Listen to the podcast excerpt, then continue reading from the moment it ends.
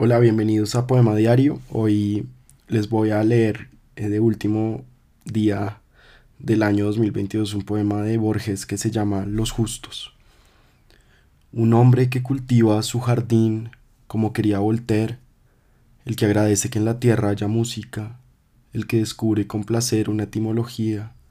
dos empleados que en un café del sur juegan un silencioso ajedrez el ceramista que premedita un color y una forma, un tipógrafo que compone bien esta página que tal vez no le agrada, una mujer y un hombre que leen los tercetos finales de cierto canto, el que acaricia a un animal dormido,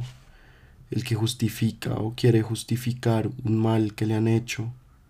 el que agradece que en la tierra haya Stevenson, el que prefiere que los otros tengan razón. Esas personas que se ignoran están salvando el mundo.